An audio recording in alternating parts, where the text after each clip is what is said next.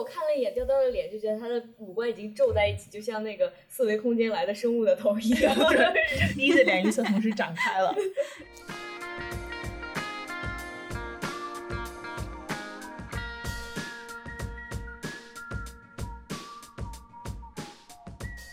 欢迎大家收听本期《小声喧哗》。《小声喧哗》是一档四个当代女性讨论欧美流行文化以及其背后复杂的文化社会现象的博客。如果你喜欢我们的节目，可以考虑使用文艺复兴式赞助模式，直接给我们去 Patreon 打钱。链接我们会放在节目的文案中。我是主播 Easy，今天和我在一起的还有主播雕雕。大家好，我是雕雕。这期我们请了一位物理学家和老赵和一位。物理哲学家陆晨彤老师来聊一部非常热闹的成人动画片《Rick and Morty》。你不是吧？没到你，没 Q 你呢。因为他，因为他，因为一个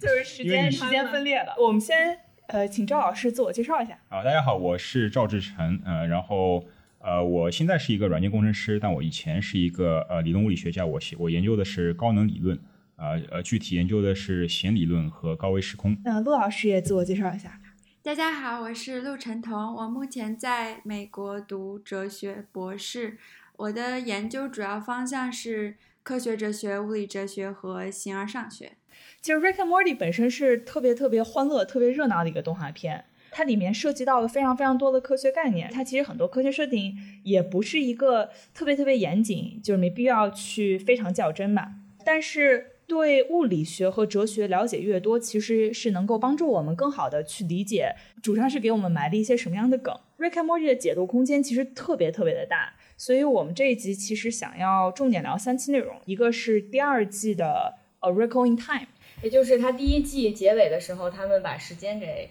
停止了，然后整整一集一期，大家就一直在等到底发生了什么，然后第二季回归的第一集。就是讲这个他们重新恢复时间这么一集，对吧？对对。然后第二季的呃另一集就是 Autoerotic Assimilation，还有第三集的这个非常非常经典的一个 Pickle Rick，Pickle Rick，Pickle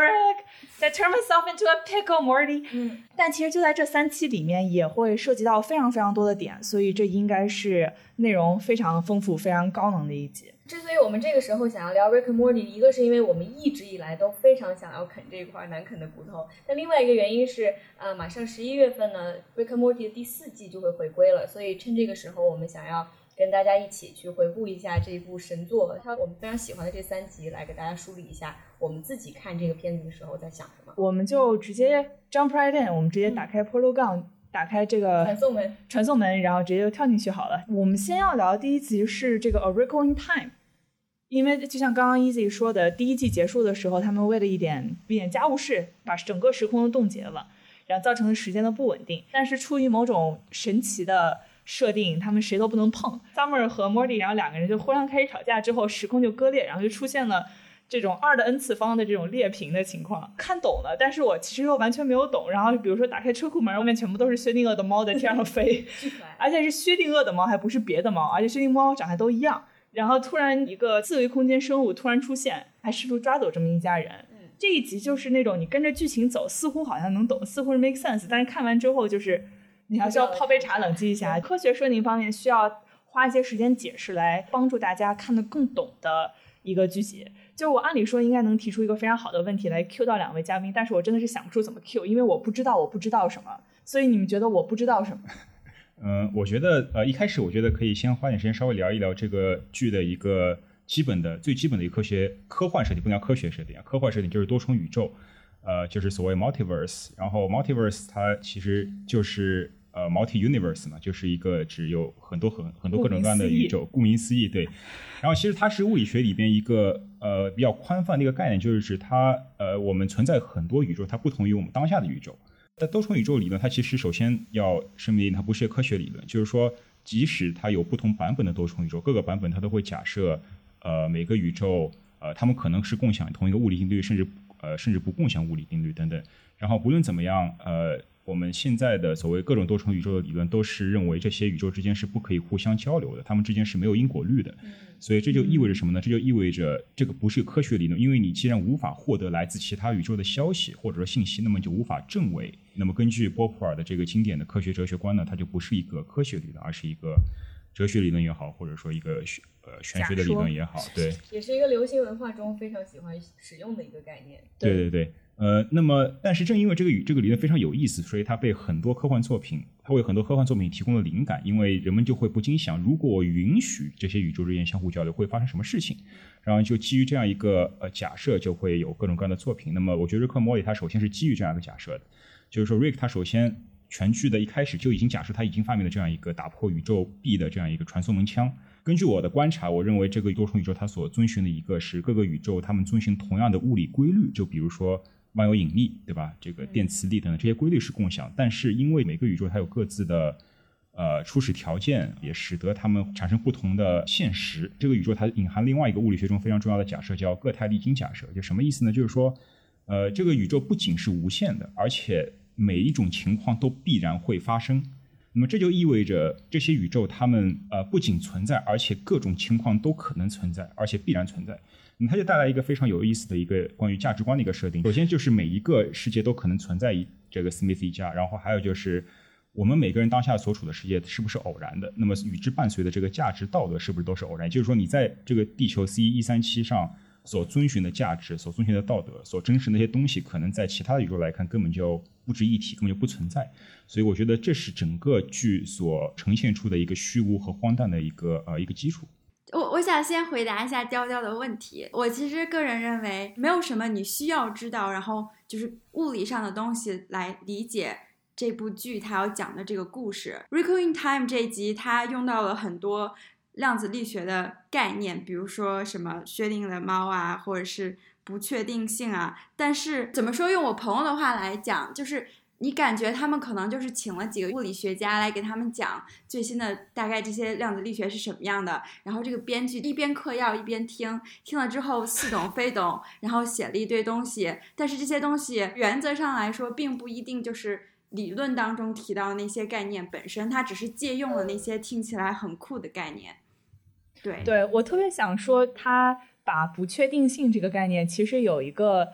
词义的转化吧，就相当于他把说物理学里面的不确定性概念完全改成了一个说你做你心理上的，我不知道我下一步要干嘛。对对对，对他们当时有在讨论，因为他们一旦意识到自己想要把这个所谓的重新恢复时间这个梗把它展开成一集以后，所有人都在讨论到底要怎么样去。把这个东西圆回来，然后他们最后决定就是把不确定性这个东西作为整个一集的这个中心思想。《Recall in Time》虽然里面就有所谓的这些非常多的科学的概念，但人们看完了以后，即使不懂，也仍然在情感上和它是有共鸣的。可能还是因为它里面形容的这个 Rick 本身他的亲情，他和这自己的自己的关系，包括那个当时时空支离破碎以后，他第一反应是我自己要杀了我自己，然后就开始陷入了这么一种非常呃。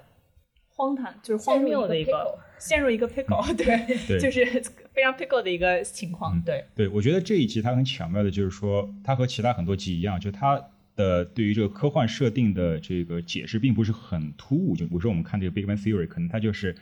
这个剧跟你这个科普或者说内容没有任何关系，他说着说着突然跳出一个白板给你咔讲一通，然后 然后又回到正常的这个生活线，然后你这个科普科幻的设定跟它这个本剧是一个完全没有推动作用，但是。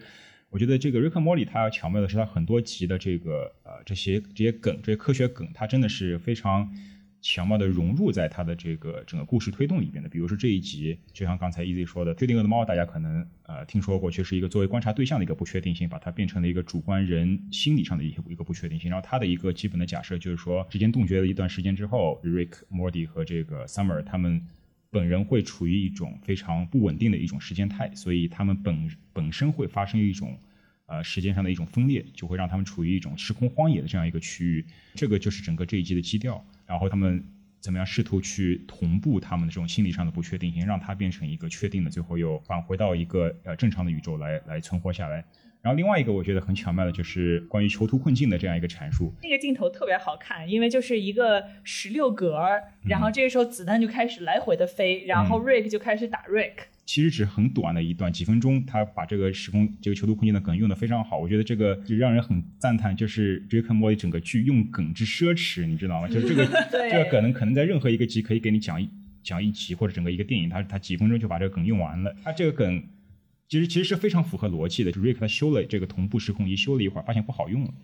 这时候他会冒出一个想法，就是说我干脆不修了，我把另外一个时空的 Rick 给杀掉，不就我就强行恢复到一个时空了吗？然后作为这个时空的 Rick，他知道自己有这个想法，所以他会想到别的时空 Rick 也会这么想。这又是一个典型的囚徒困境，就是最好的状况，就大家都不去动武，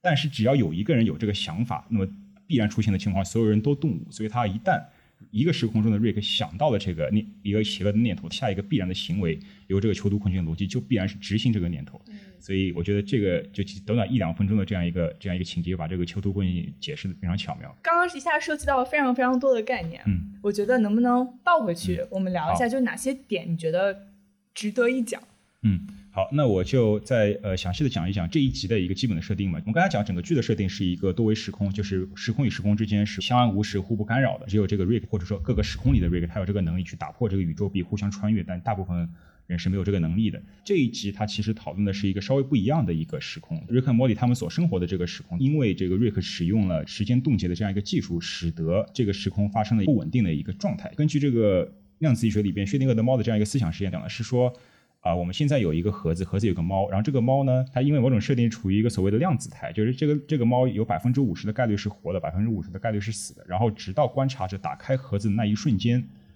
这个猫是。处于一个要么是百分之一百活的情况，要么是处于百分之一百死的情况。因为根据猫很紧张，现在对，因为根据人的这个经验，人是不可能观察到一个既死又活的状态的，人是只可能观察到一个确定的状态。所以这个是薛定谔对于量子力学一个诠释，所谓哥本哈根学派嘛。然后，但是也有很多人，他们他们不认同哥本哈根学派，他们认为为什么这个观测会导致这个态发生变化，会它发生塌缩，这个交互是怎么产生的？所以就有另外一派理论叫这个多重世界啊理论，他认为这个观测那一刻呢，这个猫并没有发生变化，而是说这个宇宙分叉分叉成了两个分支，其中一个分支是猫是百分之一百死的分支，另外一个分支是猫是百分之一百活的分支。人观测的时候，他会以一般的概率落入到其中一个分支，所以他观察到的是是死或者是活的猫。但是在与此同时，另外一个分支也是也是存在的，所以宇宙在这一刻发生了分叉，这个分叉。它必然会是趋向一个稳定的分叉。这一集他就基于这个假设，他说：“哎，如果我们这个分叉是不稳定的怎么办？如果人因为时空冻结而产生了一种不稳定的性状，使得人本身的不稳定和猫的不稳定形成一个所谓的反馈的一个圈，那么就有可能人和猫一起处于一个不稳定的状况，这个宇宙就会处于一种支离破碎的一种呃一种情况。”所以这个就是这个剧的一个基本的设定，然后人的这种主观上的不稳定性和这个被观测对象的不稳定性就会互相的像蝴蝶效应一样互相的放大，让这个宇宙不断的分成两倍、四倍、八倍这样分叉下去。只有你人主观上达到一个所谓的同步，它才能恢复到同样一个宇宙，才能把这个呃多余的这个宇宙部分给呃给给合并起来。所以我觉得这个是这个剧的一个呃一个基本的一个设定。量子力学它强大在它有这样一个数学理论，然后可以描述并且预测我们的实验结果。但是这个数学框架和我们现实之间存在什么样的关系，其实是不清楚的。一部分人就认为量子力学就纯粹是一个工具性的概念，我们用它来计算实验结果，就不要去想它和世界有什么关系。还有一部分人就会觉得。这是因为我们人的存在，才导致我们看猫的时候，这个猫从一个叠加的状态到了一个或者死或者活的状态。但是其实这两种态度并不再是主流的观点。在现在研究量子力学基础的时候，我们是倾向于不要提到观测的，因为你想一个物理系统它怎么样发展，和人类有没有观测它应该是没有关系的。如果你要说一个系统它有没有塌缩，在于我们有没有观测它？那是不是在人类诞生之前，这个这个宇宙就没有波函数坍缩的这个过程？一个非常有名的物理学家就说，还是我们要等到有一个拥有 PhD 的人出现，然后去观测这个系统，它这个波函数才会坍缩。所以我们现在倾向于认为，我们在谈论量子力学的时候，不应该提到有没有观测这个问题。在多世界诠释的这个框架下，提出的是。退相干理论就没有人的观测，它也会造成波函数的坍缩。观测只是这个系统和它所处的环境发生交互作用的一种，所以我们不需要担心本科学物理人越多，宇宙分叉的就越厉害。这一集里面其实还有一个我觉得挺有意思的一个小的细节吧。我们这时候从物理抽出来去讨论一些价值观的东西和和这些角色的东西。其中不是有很多个 Rick，然后其中有一个 Rick 决定牺牲自己。来救 Morty，他把他的那个那个环，就是戴在脖子上的那个环，时间项圈。对，时间项圈，呃，给了把自己的给了墨，然后自己一个人就在时间荒漠里面飘啊飘，飘啊飘，飘着飘着就看到前面有一个环也在飘，然后就开始对上帝祈祷说：“上帝啊，救救我，保佑我，保佑我，保佑我！”拿到那个时间是 Fuck you God，然后戴上之后，然后就瞬间修好，又给自己戴到自己脖子上，就回到这么一个半神的一个状态。在 Rick and Morty 里面，你注意它里面表达的价值观的话，几乎可以看到每表达出一个价值观，就会在剧情的五分钟之内把这个价值观给颠覆过来。就是这个是我觉得它特别有意思一点。然后我们就巧妙的滑进 第二集，我们要讨论的是这个 Autoerotic Simulation。我们第一次见到了 Rick 的蓝色的前女友，而且这一集它的这个题目其实是一个呃 wordplay，是一个。是一个笑话，它是那个呃 asphyxiation 的一个谐音，就是窒息 play。哦啊，这集讲的是瑞的前女友 Unity 是一个拥有集体意识的一个生命体，它可以控制很多人的意识，但是这每一个意识之间又是相通的，然后又是相互独立的。然后它通过使一个星球上所有的个体跟它拥有同一个意识，来达到入侵这个星群所有种群的这么一个结果。陆老师，你对这一集你觉得有意思的点在哪里？这是我算是最喜欢的一集之一。我觉得它就是非常典型的代表了 Rick and Morty 对我们日常价值观的挑战，然后让我们去反思我们习以为常的这样一个事情的一个表现。我觉得它有一个核心议题，就是想说。所有我们所珍视和追求的事情，包括我们自身的存在，都具有抵损这些价值本身的悖论特性，带来的结果就是对价值的消解。就比如说这一集我们讨论价值是什么？自由。如果你像嗯 Summer 一样重视自由，觉得自由是有价值的，就会认为像 Unity 这样的行为是邪恶的，或者说至少他这样侵占、同化他人意识的行为是不正当的。因为本身这个星球上的每个个体是他们有自我意识的，然后他们可以根据自己的自我意识来行动。Unity 相当于是侵占了他们的躯体，然后强制的按照 Unity 自己的意识来驱使他们行动，这是对自由最大程度上的消解，比比如说你把人抓起来，或者是拿枪抵着他的脑袋叫他做事情更严重，因为你连自己的自我意识都没有了，怎么再来讲自由呢？所以一开始，Summer 对这个是非常抵触的。他想要试图去唤醒这个星球那些人原本的自我意识，但是他逐渐的发现，Unity 的侵占没有他想的那么糟糕。就比如说，原本有案底的性侵犯者，他不再犯事了。然后，原本因为吸毒而濒临自杀的妓女，变成了海洋生物学家。然后有 Unity 的存在，他们这个星球真正实现了世界和平，然后也不需要烟呀、酒啊、毒品这些的，因为大家都不需要再逃避自己的意识。因为 Rick 和 Unity 的故事，这个星球的人脱离 Unity 的控制的时候，Summer 才意识到这个星球上原本是有非常惨烈的种族战争的。而他们战争的理由，居然是因为就是不同的种族有不同的乳头形状，然后每个种族都认为自己的乳头形状要比其他的形状更高一等。就是我们在我们看来，这个理由是非常荒谬的。但是你仔细想一想，好像我们日常的很多纷争的理由和这个又没有什么本质上的区别。就你皮肤黑色素的含量。对对对，我以前一直在幻想，如果有外星人生物突然到地球上，看到我们。分种族是按照皮肤的颜色来分的，会不会觉得非常的奇怪？对，如果恰好这个外星种族又是一个色盲。就补充一下，整个这一集的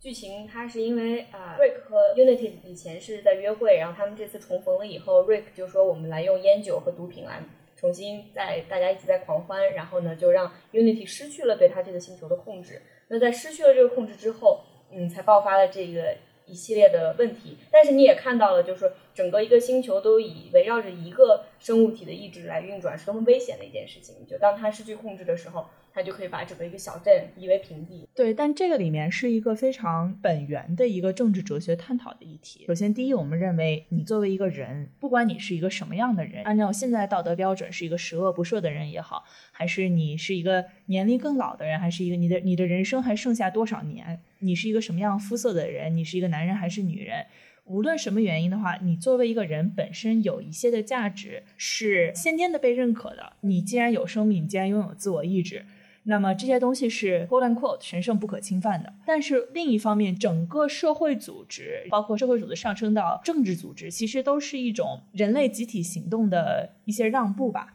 但是在这个过程中，就会出现我们不断的在和政府进行这样的讨价还价，进行这样的 bargain。我们有的时候希望拥有更多的自由，我们有时候希望拥有更少的自由。就比如说，都会有一些声音说，你们可以征税啊，没有关系。那多征一些税，然后我们多让渡一些财富给这个集体。然后在美国的话，你可能就需要开车碾过很多人，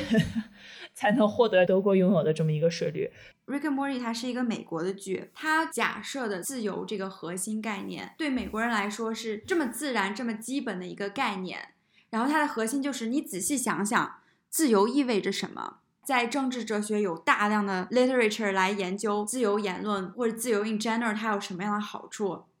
但是自由本身它会带来什么？它还会带来我们当中不好的那一部分。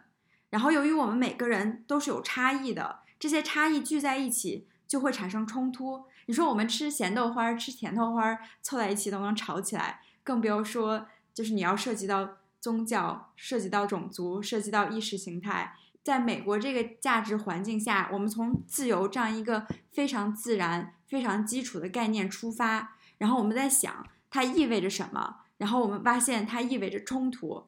但是，如果我们想要和谐的话，意味着我们对个性和自由的抹杀。你不可能两全其美，你就存在这样一个悖论的属性，你不可能两边都有。其实里边我有两句特别经典的台词，我特别喜欢。第一个就是刚才陆老师提到，就是 Summer 他说在那个直升飞机上被救了之后，他说。我没有想到自由是意味着做这么糟糕的事情，我以为自由就是选择手机运营商而已。我觉得这个，但是这个自由我们大部分人是没有的。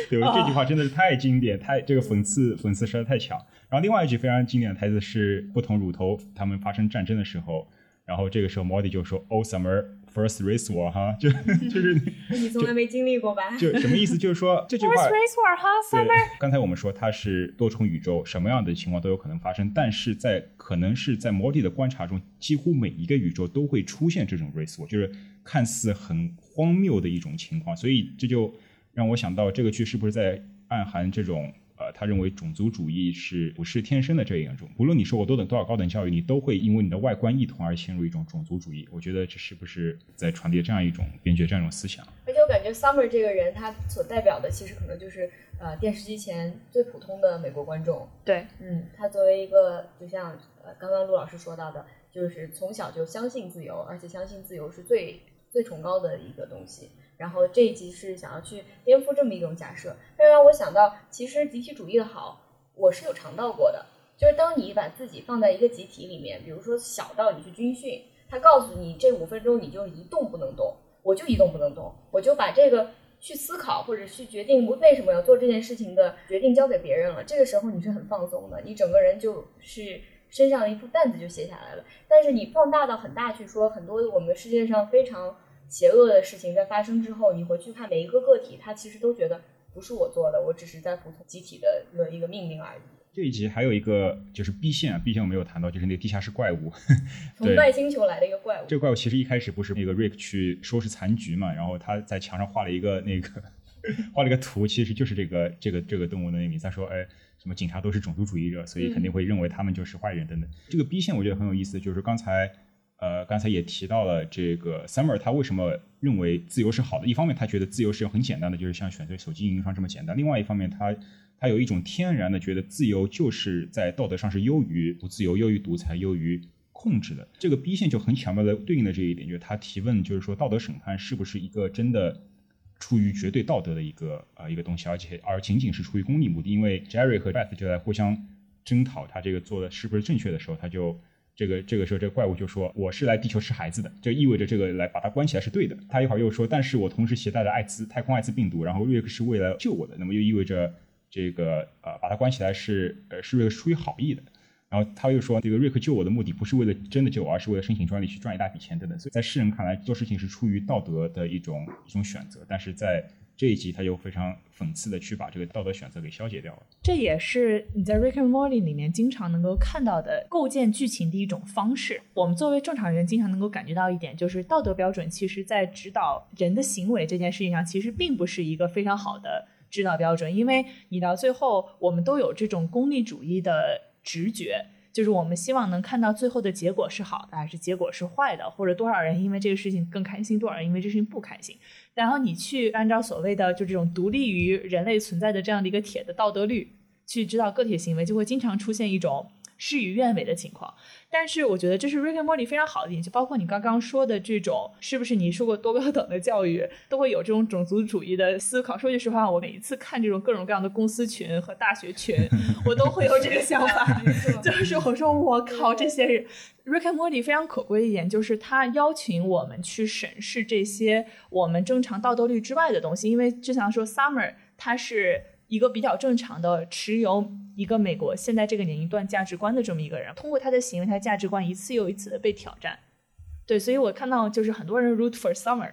其实因为你是代入感会最强的一个角色。那陆老师有什么要补充的？我们经常会有批判性的剧。就比如说，我们有这样一个美好的事情，或者是有一个我们要追求的价值，然后我们讲一些这些价值会带来什么样不好的结果，然后通过你去反思。但是 Rick and Morty 我觉得不一样的，他直接把我们这样追求的一个价值消解掉。他告诉你，我们追求这个事必然会带来不好的结果，他都不会想你想要的那样，你不可能拥有所有好的事情。这算是一种道德虚无主义的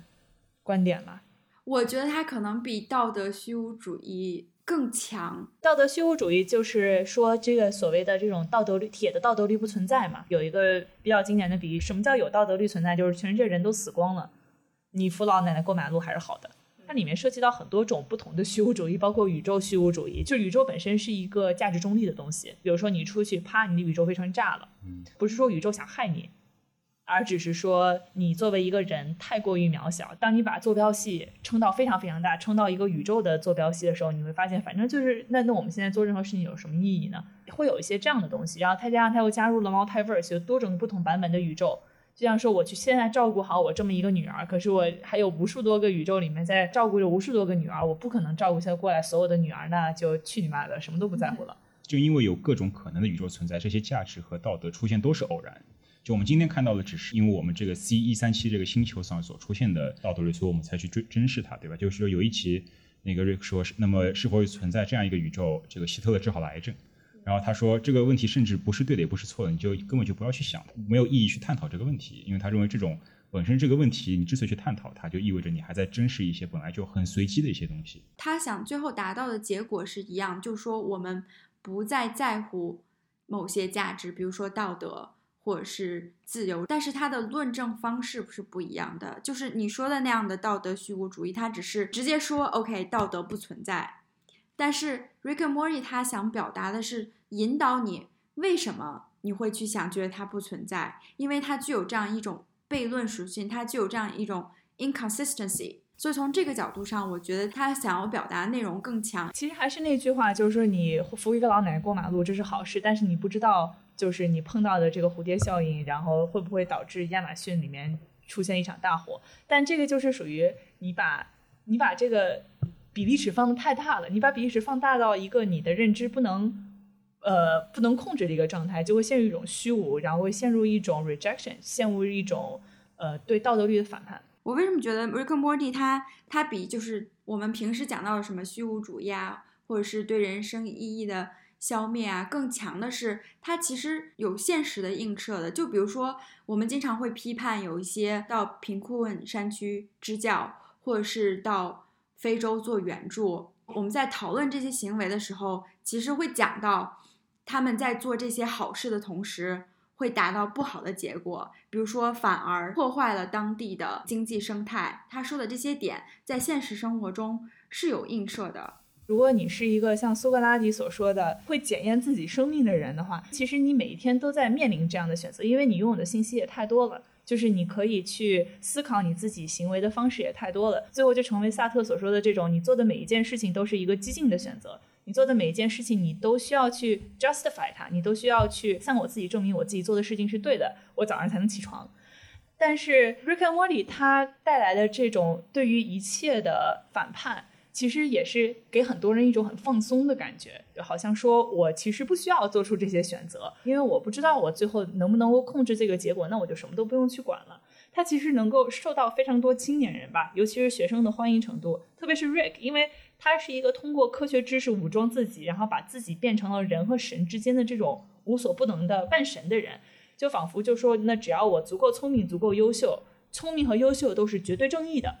然后理性似乎是绝对正义的，那我就可以永远不要去处理道德上的事情，这些有的没的，然后就会给人那种就是我每天进出几百亿呢。就是我这是思考互联网和区块链的未来呢，你怎么去好让我考虑这些有的没的？而且是对情绪的一种、呃、对拒绝。就是我觉得 Rick and Morty 就是他提供了各种这种让你觉得细思极恐的事情，然后当你又去想它的时候，然后瑞克又会说，在希特勒治愈了癌症的可能世界会怎么样，然后又告诉你说 Don't think about it，不要想。就是他。对他同他他在他总是在做两头的事情，他其实相当于给你丢出了非常非常多的问题，就让你感觉到被议题埋住了，然后又给你的结论是不要去想，是对你来说最好的结论。这个其实我觉得相对而言是有一定危险性的。我就想起三图老师在马兰波杰克里面说，叫你还是要做好事的，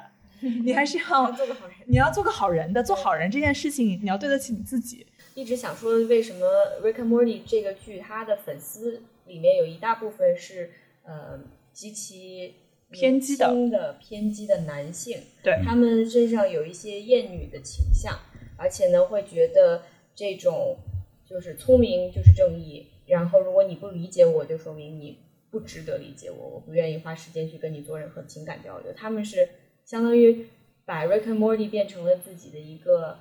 嗯 cult。我看的时候，我带入的是 Summer，因为我就是一个正常的这么一个。他其实 Summer 这个角色创造出来，就是为了让我这样的人来带入的。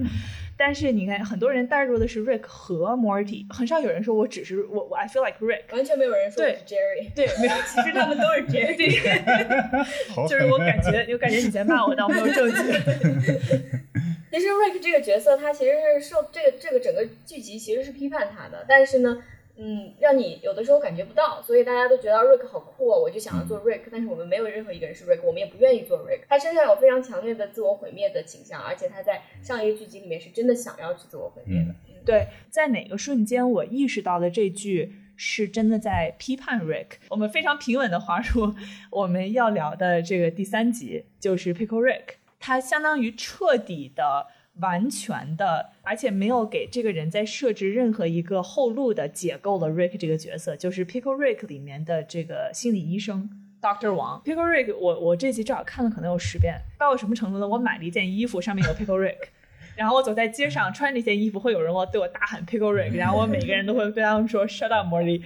Pickle Rick，因为他也是网上被解读最多的一集吧，就是你能想象到的什么存在主义啊，什么什么各个方面都被解读过一遍了。它剧情就是 Rick 为了避免和离婚的女儿和就是这两个外孙一起去看心理医生，然后就把自己变成了一个腌黄瓜，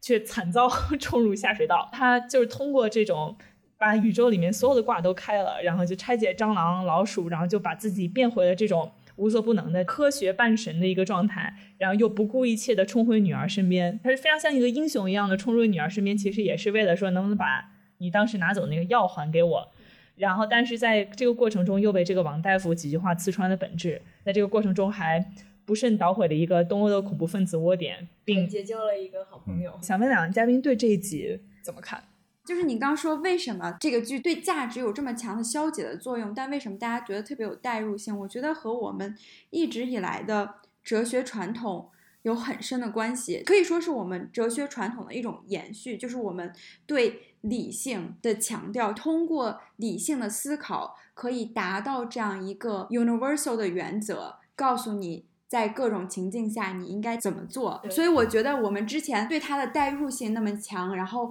又觉得他最后达到这个消解所有价值的结局有那么舒缓的作用，其实是我们假定了理性它具有这个强大的能力。然后当我们发现它没有那么强大的时候，又那么的失望。瑞克他这个角色本身也是强调了他对理性和科学的一种推崇的一个态度。之前在第一季的时候，瑞克就提到说。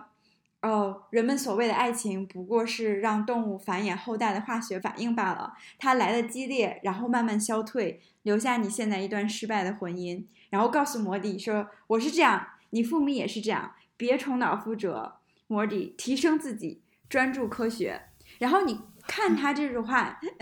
就会发现他是一个非常典型的以科学主义为导向、取消还原论的一个观点。就是说，根据这个观点，就是说我们各种各样日常的宏观的物体，包括我们的经验、我们的意识在内，它只不过是一些更基础的物理构成。比如说，我面前的这个知识蛋糕，它并不存在，存在的只是一大堆基本粒子聚集成一个知识蛋糕的形状。或者说，我们享受知识蛋糕这个心理体验不存在，存在的只是一堆神经元的化学反应，而这些神经元也不过是一大堆基本粒子。你从这样一个观点就能推出来，好像我们的情感、我们的体验都不存在。你既然不存在，它也不那么重要。呃，但有一个鸿沟就一直就没有跨越过来吧，就是说从呃我们这些粒子，从这些粒子这些化学反应到我们现在我们感受到这种丰富的世界，就是一直大家在试图去推这个墙，但是最后这个墙一直就没有真正的被跨越过来。它没有跨越，是因为你把理性和感性放在了一个对立面，然后假定理性它就是更好的。就是我为什么说它一直是我们哲学传统的一个延续？因为可以追寻到柏拉图当时就说，哲学家的快乐，哲学家的快乐就是你运用理性，通过学习，然后接近真理所达到一种快乐。柏拉图就说，这种快乐才是最好的快乐。你其他一些肉体上的或者是情感上的快乐。都不如这个快乐，因为你通过理性接近真理，你达到的是一种永恒和不变的东西，而你肉体上的或者是你情感上的，它是短暂的，是不断变化的，是反复的、次等的，是不好的。有理性通向的永恒的、不朽的才是好的。当你有这样一种价值判断的时候，他就会指指引你的行为。瑞克他为什么这么矛盾，就来于他无法调和。这个理性和情感之间的这个矛盾，还是回到这个剧最初的设定嘛，就是这个这个剧是多重宇宙。那么这个多重宇宙之间，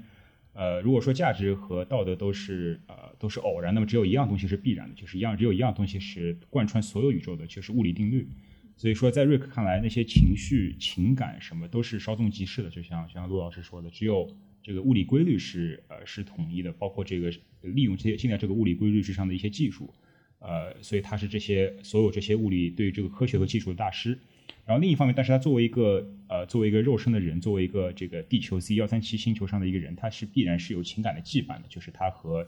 他和亲人、他和女儿、他和这个外孙之间的感情，这是他无法去忘掉的。所以这种对情感、对情绪的一种试图消解和客观上无法去忘掉的这样一种冲突，我觉得是呃很大程度上是导致他这个呃呃这个痛苦的一个根源。我觉得瑞克的困境，它其实有两个层面，一个是对于科学的这种过分的，甚至是错误的推崇，因为科学它告诉我们，就是我们的爱情或者说心理学和化学存在一定的联联系，但他并没有说我们的爱情或者说心理学不比化学重要。科学和理性本身并没有告诉我们情感一点价值都没有。心理学家他当时也指出瑞克的问题，他说你的问题就是。对你来说，唯一真正难理解的概念是你的意志，你的意识在你自己的掌控之内。为什么心理咨询师会这么说？想到我之前说的那个取消还原论的观点，当你把意识当做一个纯粹的物理实体，然后将情感体验消解为单纯的化学反应，你会认为这些只受到物理法则的控制，便忘了我们的意识本身是具有主观能动性的，忘了我们其实是。可以控制我们的意识来调节我们的情感生活的，就是可能这是 N 刷之后我这一次的一个不同的体验吧。就是其实，在价值观上，我觉得他批判的是一个当代流行文化里面很容易出现的一个概念，就是这种无所不能主义。我以前管那个安兰德的这种所谓政治哲学，其实叫做无所不能主义嘛，就是这个生产无所不能，或者说权力无所不能，或者说理性无所不能，仿佛就是说我作为一个人类，我拥有了这样的意识形态。我拥有了这样的价值观，或者是我去接近这样的价值观，我似乎就可以超乎作为人类需要处理的这些刷牙这种这种事情，我就可以拥有一个更高层面上的意义。但是，嗯，真的是这样的吗？就是你作为一个人，还是需要去打点。你再厉害，你也要去看心理医生。他就像你要你病了要吃药，早上起床要刷牙一样。这个我觉得，想要把自己带入瑞克的人，有一种去浪漫化、美化痛苦的这样一种倾向。对，嗯，就是像这个心理医生为什么一针见血的指出了 Rick 的问题？他说你在做这些日常的感觉很乏味，但是非常需要的事情的时候，你无论如何都不会死。但有的人宁肯死也不愿意去做这些事情。对，这其实一句话就点出了这些人他们对于生活的一种误解和没有办法和自己和解的这样的一种嗯痛苦的状态吧。对对对，而且你会发现，就是这种无所不能主义和你刚刚说的，就是这种 fetishize，嗯嗯，浪漫化自己痛苦的，甚至是带着变态的嗯。性欲浪漫化的，我这是我这个 fetishize 这个词就是牛津字典现在飞过来打了一下我的头。痛苦就是你的性癖。对，你的痛苦就是你的性癖，再加上对于理性的过度推崇，它变成了一种新时代的男性气质。为什么我们会觉得日常的刷牙的这些不好？这 again 就是它有这个关于理性和这个永恒的假设在这里。我们觉得理性是好的，永恒的是好的，感性的是不好的，短暂的是不好的。所以你在日常生活的时候，当你把情感和理性放到对立面的时候，你就会发现，我们由情感所支撑的那种日常生活中的那些平淡的、细微的、不稳定的。无法持续的稍纵即逝的快乐，或者用现在流行的说法，小确幸，你无法满足和支撑我们度过这漫长而沉重的一生。就我之前看小说时就说，一个女生刷牙的时候，突然意识到自己今后不得不刷牙，就自杀了。特别是青春期的人很容易过不去这个坎儿，就是当时就是有人说好约好，我们二十岁这个个这一年我们就不要过去了，因为过去了就意识到我们还要接着活下去。我感觉这是为什么这个剧它在网上吸引的很多人是在互联网的一些比较黑暗的角落，呃，互相舔舐伤口的这样一批人。我觉得你又在骂我，但我好像还是没有证据。刷牙这件事情本身有什么问题呢？当你觉得它有问题的时候，你是有一个假定的，你的先前假定就是有一些什么宏大的、永恒的、宇宙层面的、具有极高意义，你要拯救整个人类、拯救整个星球，甚至拯救整个宇宙这样的事情出现。在这些事情出现相比之下，刷牙这件小事确实显得没有意义，然后确实显得你无法。再这样生活下去，因为你预设你的价值观就是只有宏大的历史性的才是值得生活的，所以当你面对生活中那些即便很小的，就是你看到一朵花很开心的这种状态，你觉得这样不行，这样不值得过。对，我们的大学教育其实也在一定程度上，或者我们的那个现在流行文化也在程度上推动着这一点。你随便打开一个电影，这个电影除了像《Birdman》这种，它是就是哲学性比较强的以外，都是有一个 grand scheme，都是有一个宏大叙事，有一个宏大叙事，都是有一个预先设定好的价值观在。那我们去按照这个道路去追寻就可以了。而且所有的小确幸都是对比出来的，比如说那个蜘蛛侠，他的高中生活之所以甜蜜美好，是因为其实他身上还肩负着拯救世界的重任。如果没有拯救世界的重任，他就只是一个普通高中小屁孩而已，他也有可能是刷牙的时候就。不想再刷了，对，不想再刷了。或者说，在我们大学的时候，我有一次在做的一个我这个笔记本里面写，就是今这个月是我在第几次老师给我讲了一个可能会改变人类历史的概念，或者算法，或者 paper，或者什么什么。然后我就不断的去接近这些东西，但是我越去接近，越去学习这些东西，它的它的伟大性就会让我觉得越来越渺小。我这还是一个学正常理科的人，那要是学物理的人，真是崩溃了。只能说是，就像庄子说的，你就不断的去追寻这样的一个无限的一个求知的过程，你就去追寻你自己理性的边界。但是这是一个你作为一个个体能给你带来什么样的一条路？我们要多大程度上要让这样的这种东西来决定我们自己的生活？嗯，这让我想到，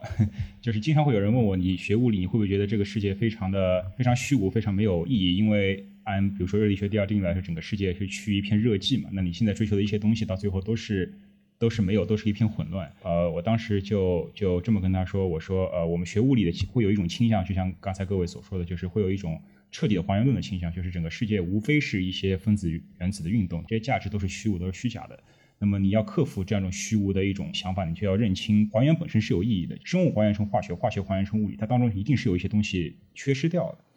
然后这使得这个化学学科才有意义，使得这个生物学科才有意义。只有你认可到这种还原，同时所伴随的一种缺失，你才会知道啊，原来这个世界并不是无损的还原成一堆原子分子，而是在整个过程中可以说绝大部分东西都已经丢失了。那么你如何去保持这些东西？就是不要认为这个还原是一个最终的一个归宿。科学家，我们是讨论还原，但是科学家讨论是什么异样还原？就是比如说，你可以从基本的物理理论推出一些化学理论，但是这些这种科学意义上上的还原。并没有告诉我们说，哦，你的意识、你的心理状态都不再重要了，你可以不去考虑这些，他们只不过是一堆原子。这其实是我们附加上去的，科学本身并没有这么说。关于这一集，我还有我想从另外一个角度来解读这一集，就是可能会有过度解读，所以对我觉得是一个非常好玩的、好特别好玩的一个解读方向。对，我觉得它其实很有很代表这样一个，就是这个剧它真的没有一个特定的解读，它有各种各样解读的一个。呃，一个可能性。然后我觉得，我觉得，我觉得这个解读是有很多依据的。首先，呃，就是我们刚才说这个 Rick 他在情感上会有很多牵绊，这种这种牵绊它的来源在哪里？其实一直没有特别呃明确的一个解释。那么我觉得这一集它有一个非常强烈的解释，就是关于这个编剧非常强的一个弗洛伊德理论的一个基调。就刚才在讲 Unity 那一集也有这样一个说法，就 Rick 他要求这个和这个 Unity 做爱的时候是呃整个整个体育场都是充满了红发女性。和他做，然后他要穿着这个山姆大叔开裆裤，呃，穿着这个滑翔滑翔伞滑翔入场，然后所有观众都是长得像他爸爸的一样人为他助威，所以我觉得我听的这个整个描述就非常非常的弗洛伊德，然后然后这一集他其实有着很多呃很多非常小的隐喻，就是关于吃屎的隐喻，就是呃一开始大家记得去看那个去看医生的时候，一开始是那个他的数学老师，就那个 Goldenfield 是吧？然后他跑出来说，哎。呃，你们是不是？你们也吃屎吗？对，好像你们也吃屎吗？然后三个人就很尴尬的在那里看，看了两秒，然后那个老师觉得突然就不对，然后然后那那个三个那个男说啊，我是跟我的家人一起来的，那个老师突然觉得不对啊，我呃我去找我的家人了，对，然后这是一个，还有一个就是呃，在整个咨询的过程中，这个莫里他突然翻看到桌桌面上的一本笔记本，然后他突然把它关上，好可怕，里面都是吃屎的这个这个画面，又让我想到了这个弗洛伊德理论，大家。呃，不，如果熟悉弗洛伊德，他有很著名的几个不同的阶段，就是人在一岁以前是所谓的口腔期，然后一到三岁所谓的这个肛门期，然后三岁到多少岁是所谓的这个性器期，然后只有之后潜伏期啊，最后是正常的这个良性心理等等。口腔期什么意思？就是小孩他是通过这个口腔获得快感，所以他有一种吸吮这个乳汁的这样冲动。如果这后是你粗暴的去打断他的话，他长成长之后会会衍生出一些癖好，比如说呃酗酒，比如说喜欢。啊，用吸管，对，喜欢抽烟等等。按弗洛伊德理论啊，这个不一定是现代科学的理论，是跟这个有关的。然后，那么在一到三岁这个这个肛门期所所伴随的这个快感，就是人通过这个排便和控制肛门的运动来获得快感。然后这个时候，如果你把它粗暴的去打断它了，也会产生一些的问题。然后这个时候关键是什么呢？就是刚好是孩子处于如厕训练。就你要教他上厕所，所以你是不可能让孩子想拉屎就拉屎，让他随便拉在裤子里，这是不可能的。所以你一定是要去规训他的。那么这种规训和这个刚预期，它正好处于同一个时间，你就必须做好恰当的正面引导和鼓励。如果你无法恰当的帮他度过这个肛门期的话，就会产生很多，按照弗洛伊德理论，就会产生很多负面的情绪，比如说人格失常，比如说有洁癖、有强迫症、有控制症。然后反过来，如果他你过度放纵孩子的这个肛肛门这个快感的话，又会产生。另一个极端就是所谓的人无法控制啊，为所欲为等等。相当于如果你粗暴的去对待这个孩子的这段时间，他还会就发展到一种极端，就是所谓的吃屎癖。就是这个 Doctor 王他其实主要面对的这个问题，就是相当于你孩子在拉屎的时候，他有一种快感，然后这个时候如果你粗暴打断他，不让他拉，或者打断他这个过程，他会有一种报复性的一种呃一种对屎的迷恋，就是他觉得我的这个东西被别人抢走了，我要把它给给夺回来，所以他会有这样一种。呃，这种癖好，所以说，那你看瑞肯他所反映的一个心理阶段，其实非常符合这样一个这样一套这个弗洛伊德范式，就是他为什么变成这个 pickle，就是因为他要避免他要遇到这种情感的这种呃一种问题，他会退缩，就是他主动放弃自己的选择，对吧？因为放弃选放弃选择意味着放弃责任嘛，就是你看我变成 pickle 了，我没有任何的选择的权利了，那么我就不需要去承担这个责任，我就不用跟你们一起去了。然后这就是相当于他在遇到一种情感危机的时候，因为他。和自己的女儿和自己的家人没有一种正常的一种情感交流，所以当他被迫去要咨询的话，在遇到这种情感危机，他会主动退缩到一种非常幼稚的状态，就好像小孩你让他做什么事情，他就撒手往地上一躺，就完全一种撒泼无赖的一种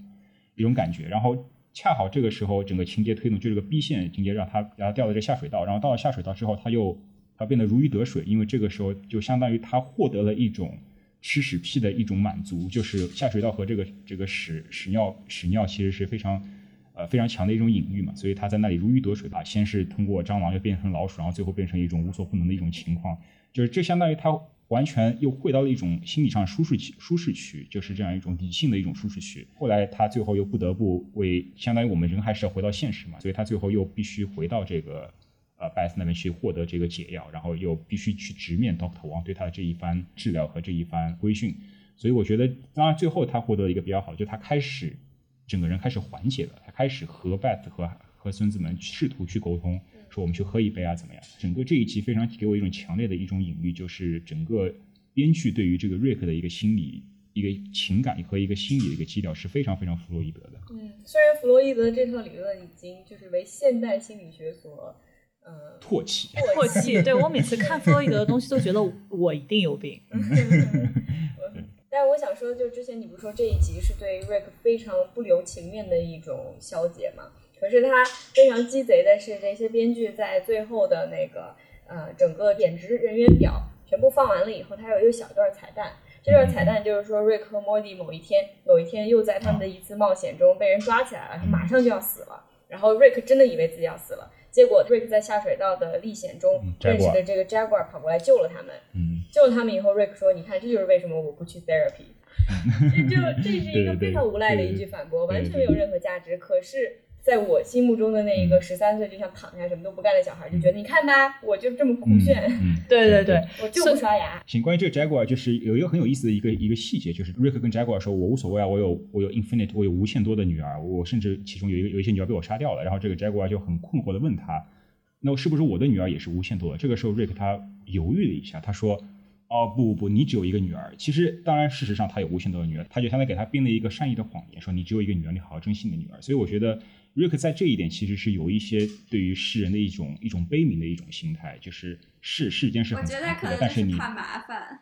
OK OK，但是我我我我我听到这一段，我感觉是他他相当于是不希望让你这种某种程度低低智慧的人去去获得跟你智慧不相称的一种痛苦吧。就是你不能把你的比例尺调太大，嗯，比例尺调太大你撼动不了。对，大家解释起来就太麻烦了。其实就是我觉得说的是一件事情。对对。我个人非常喜欢这部剧，因为我觉得他用非常丰富的想象力，然后提出了一些就是你在日常生活中细思极恐的事情，就引导你去反思你习以为常的这些事情。然后他可能引导的这些结果，在大家看来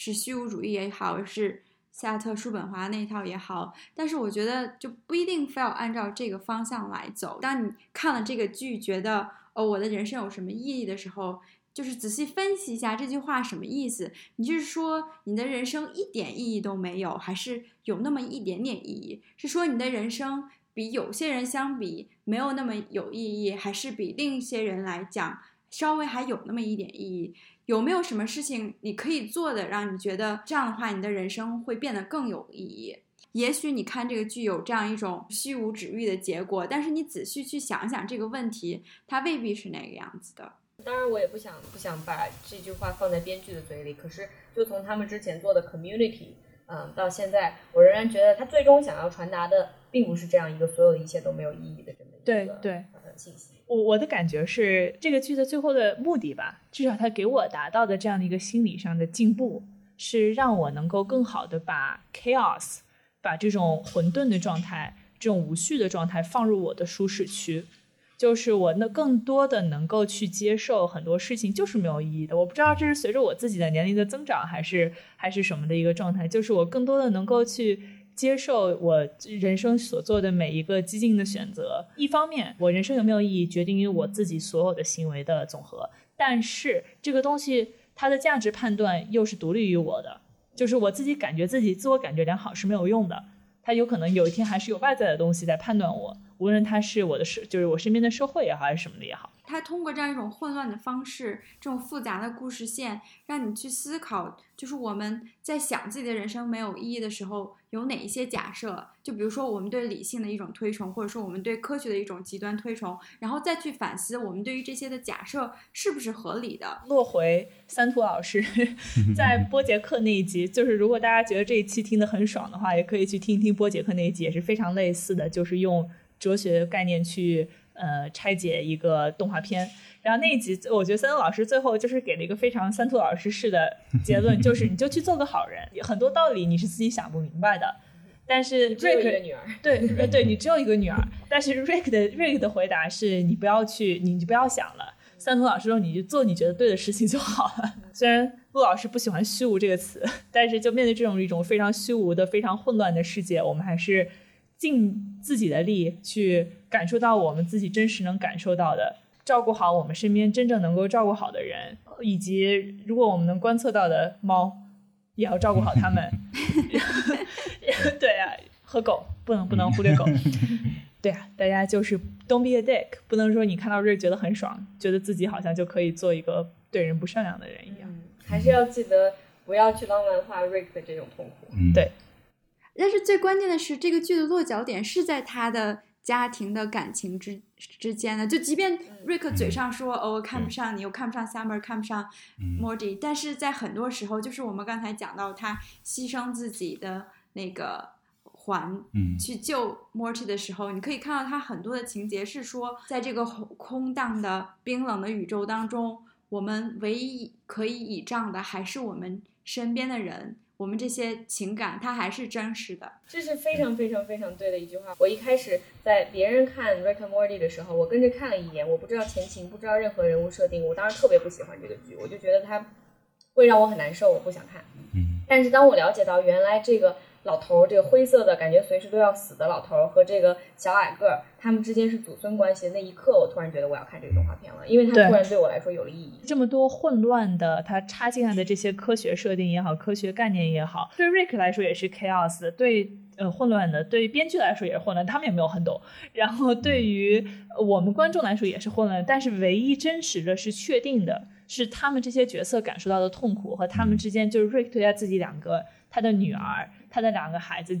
他自己都没有办法逃避的这种强烈的爱。嗯，对，而且甚至这个女儿可能不是一个女儿。对，甚至他无限个女儿，甚至不是他亲生的女儿。对他无限个女儿，无限个尊，他知道这些事情，但是他自己还是没有办法逃避，去追逐，去牺牲，然后去保护。所以，我们今天的这个聊天其实是一个非常有治愈价值的。这是一个我们没有想到的，从一个这么丧的。起点，起起点，然后这远远没有波杰波杰克桑啊，对，没有波杰克桑，但是就是从这样的一部剧，然后一个这么是可能听了开头的十分钟的人，完全没有想到结尾会是这个样子，请大家一起努力而尽量快乐的活下去吧。爱身边的人，爱身边的人，做个好人。好，今天就到这样吧。好，今天就聊到这里。感谢大家，非常感谢两位嘉宾。希望大家能够在各个啊社交网络上关注“小声喧哗”。我们现在基本上在大家能听播客的软软件上都已经上线了。嗯，然后最后就是，如果你想支持我们的话，可以去爱发电和 Patreon 给我们捐款。嗯，下次再见。下次再见，感谢大家，拜拜。